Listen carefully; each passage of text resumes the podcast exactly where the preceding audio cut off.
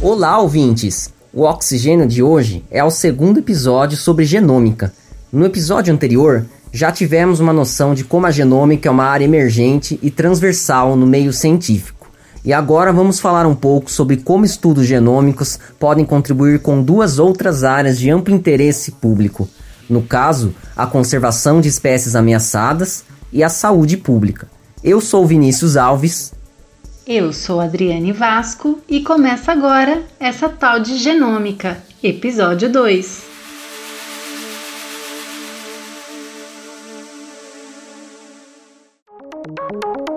Você está ouvindo Oxigênio.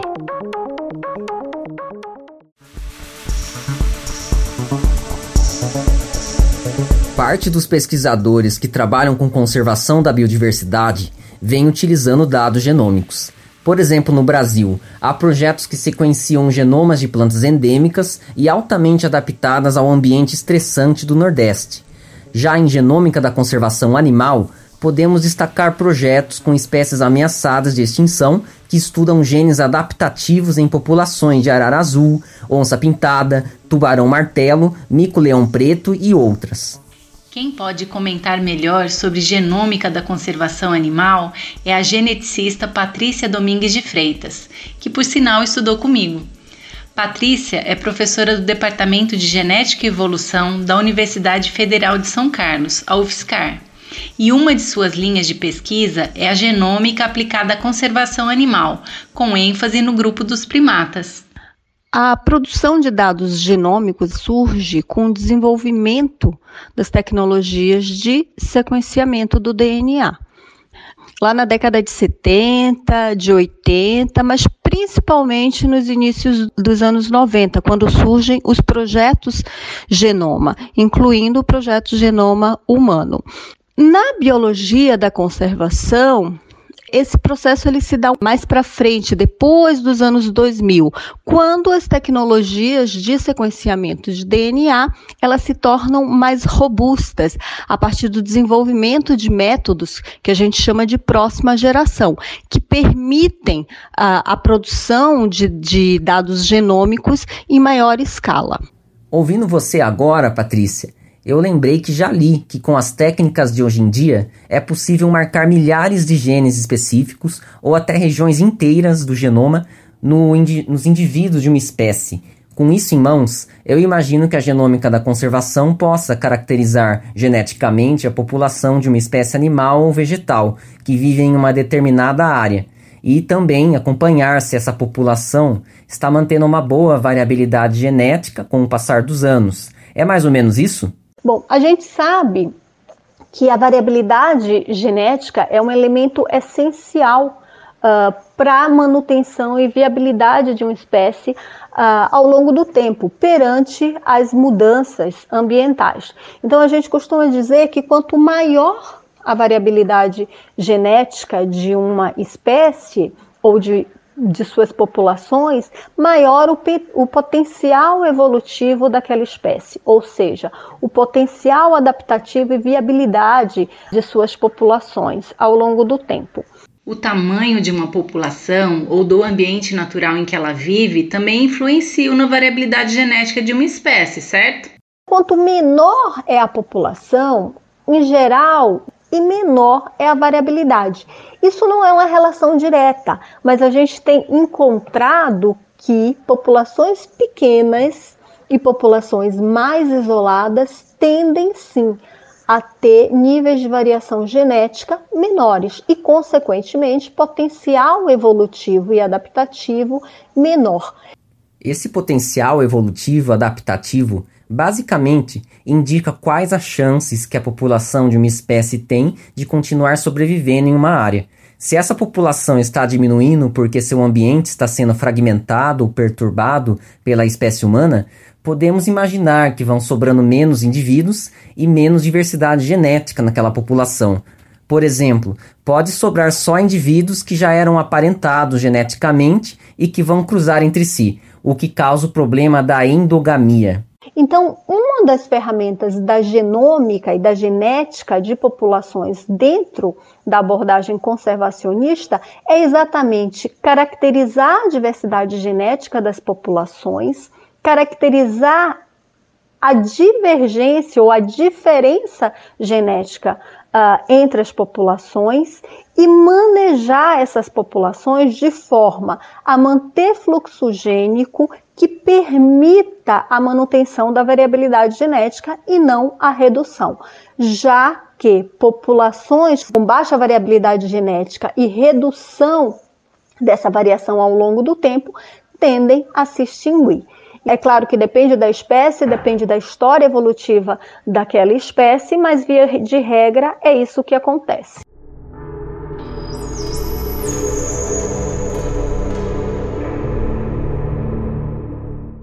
Eu estou achando essa área super interessante. Como eu falei antes, o grupo que a Patrícia tem mais experiência é o dos primatas.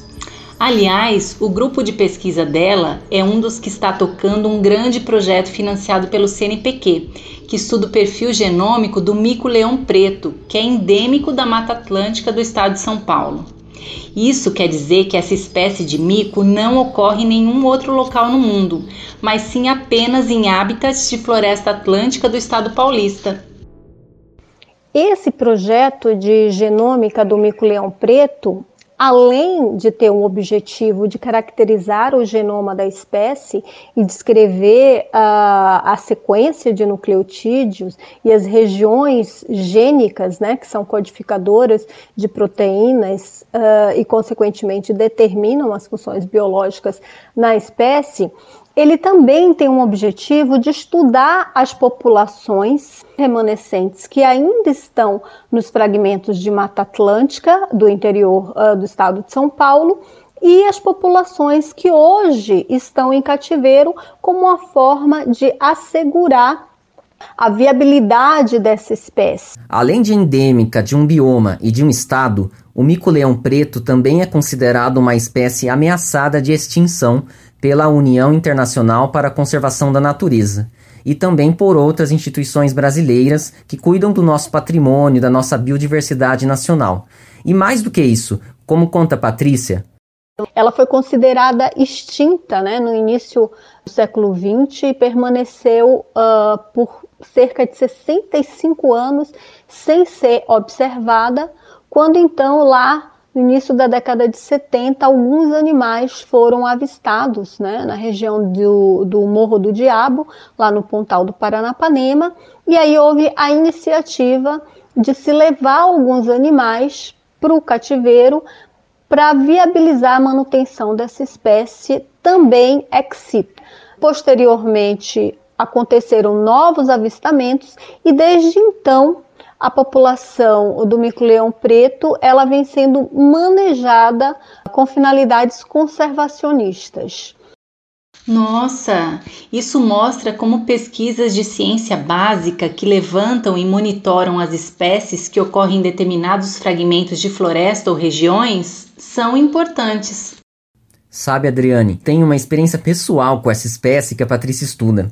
Há 10 anos, eu estava fazendo um estágio de pesquisa nas áreas naturais de uma empresa de papel e celulose que fica perto de Lençóis Paulista, uma cidade do interior de São Paulo. Eu estava fazendo levantamento por pegadas das espécies de mamíferos que ocorriam em matas ciliares que a empresa mantinha junto com seus talhões de eucalipto. Daí, do nada, em um dos dias de campo, eu ouvi uma vocalização bem característica de alguns animais se mexendo em árvores.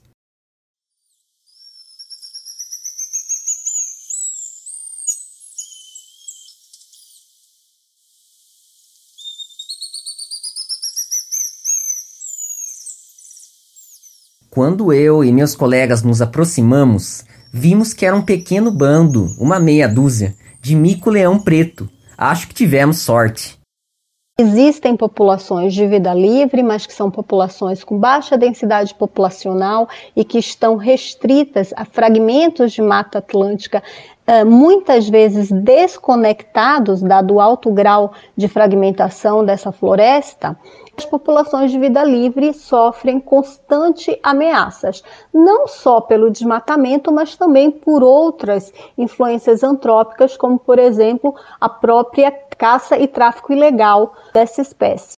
Considerando que cada fragmento florestal tem algumas características ecológicas particulares e que os eventos que aconteceram em um fragmento podem não ter acontecido em outro, podemos esperar que as pressões seletivas também variem entre as populações de mico-leão preto que não interagem. Isso, ao longo das últimas gerações, pode diferenciar uma população da outra, genomicamente falando. A partir dos dados uh, genômicos, eu posso comparar populações, eu posso uh, encontrar dados interessantes que possam ser utilizados para indicar os melhores reprodutores, para indicar os animais que devem ser translocados ou reintroduzidos. Né? Então, eu posso gerar dados úteis ao manejo que possa ser realizado em cada um desses ambientes, tanto ex situ quanto in situ, mas que também possa ser integrado.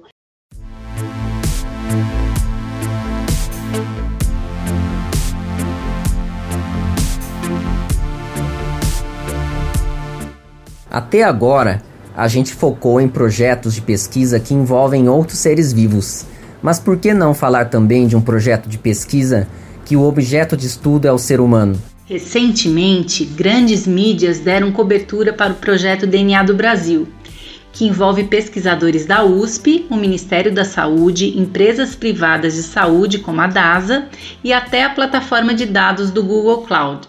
O objetivo geral desse projeto é audacioso: mapear os genes de milhares de brasileiros para prever e tratar doenças, ainda mais considerando que a população brasileira é altamente miscigenada.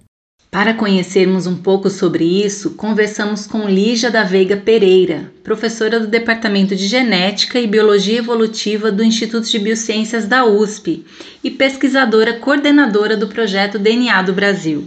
Apesar de todos nós sermos humanos, o genoma de cada um de nós não pode ser idêntico, senão seríamos todos clones. Nós somos, cada par de ser humano é 99,9% idêntico em relação ao seu genoma. Esse 0,1% das diferentes letras entre o genoma de uma pessoa e o de outra é que são responsáveis pelas nossas características individuais.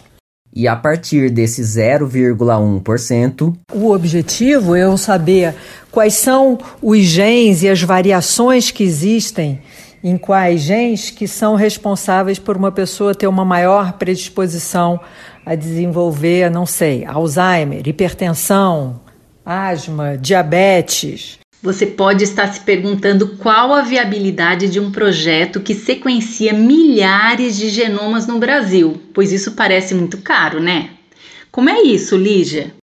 Produzir as sequências, fazer o sequenciamento, é um trabalho muito braçal e muito caro e que requer equipamentos complexos de manutenção cara. E se eu fosse instalar isso dentro da universidade, o custo por genoma seria muito alto. A nossa estratégia foi contratar esse sequenciamento por empresas que prestam esse serviço. Ao contratar o serviço da DASA para fazer esses sequenciamentos, a gente está tendo uma economia de provavelmente três vezes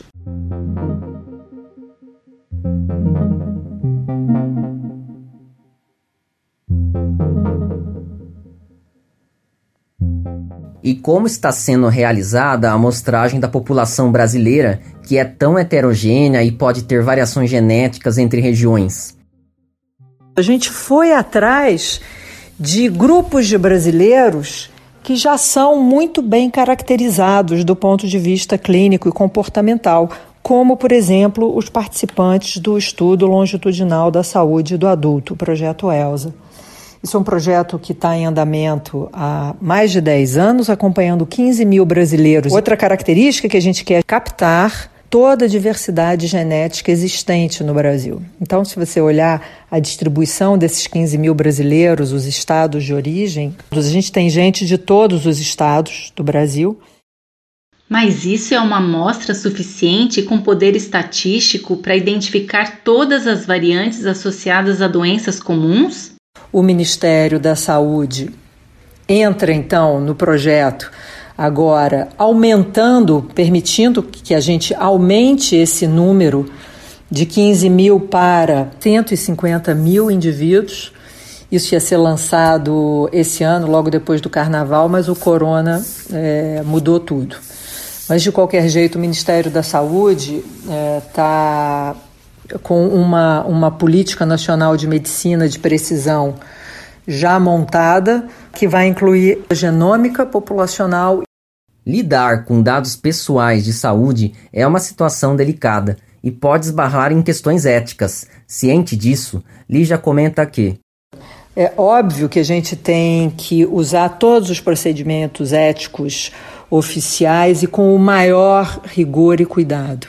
Nos Estados Unidos, por exemplo, já existe uma legislação que é, protege o sigilo das informações genéticas das pessoas, que a, essas informações não possam ser usadas contra aquele indivíduo por empregadores ou por seguradoras de saúde.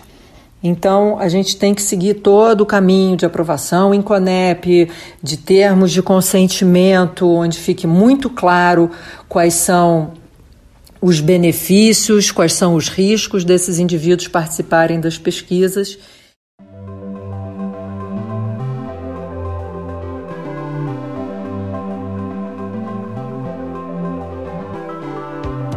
Acho que agora entendi melhor como a genômica é transversal e amplia as fronteiras de outros campos de interesse, tanto da ciência quanto da sociedade mas assim também fica mais desafiador para a gente acompanhar as novidades que a genômica está por trás.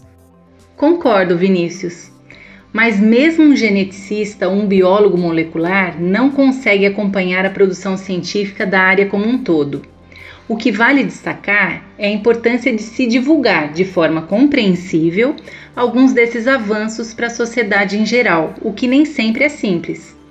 Marcelo Leite, colunista da Folha de São Paulo, que cobriu e discutiu novidades da genômica por muitos anos, reconhece que a conversa com especialistas não é fácil. As pessoas têm que pensar com a própria cabeça e para isso elas precisam de uma base, não de um conhecimento profundo, técnico do especialista. Nenhum especialista tem conhecimento sobre tudo ele é um especialista. Ele conhece genética, mas não conhece, sei lá, é, taxonomia. Então, em outras palavras, o jornalista sugere que a população seja melhor informada. Eu não acho que cabe ao público em geral ou que há utilidade para ele em se aprofundar na genômica. O que ele precisa ter, sim, é uma noção geral, o mais fiel possível do funcionamento da genômica, das conquistas da genômica e do seu funcionamento, das suas práticas, dos seus resultados, para julgar nas diferentes instâncias da sociedade o quanto de recurso e atenção esse campo deve receber do governo, das instituições de fomento, por aí afora. Pois é. Isso mostra como a cultura científica contribui para uma cidadania mais ativa. Faz parte dos requisitos para a atuação da cidadania que você tenha alguma cultura científica sobre genômica, sobre célula-tronco, sobre reprodução assistida, sobre biotecnologia, sabe? Para não ficar sendo só um marionete na mão de quem manipula melhor esses conceitos.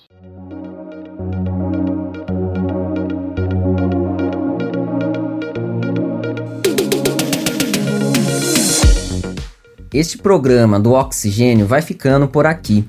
As entrevistas e o roteiro foram realizados por mim, com a colaboração da Adriane Wasco e da Caroline Maia, além da supervisão da Simone Paloni, que é coordenadora do Oxigênio.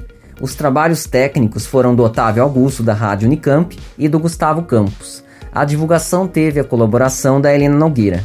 Se você gostou, conta pra gente nas nossas redes sociais ou em uma resenha no seu agregador de podcasts preferido.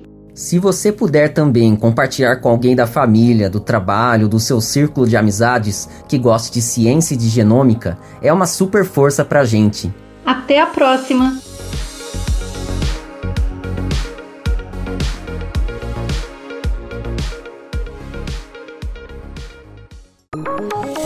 Oxigênio. Um programa de ciência, cultura e tecnologia produzido pelo LabJor em colaboração com a Rádio Unicamp.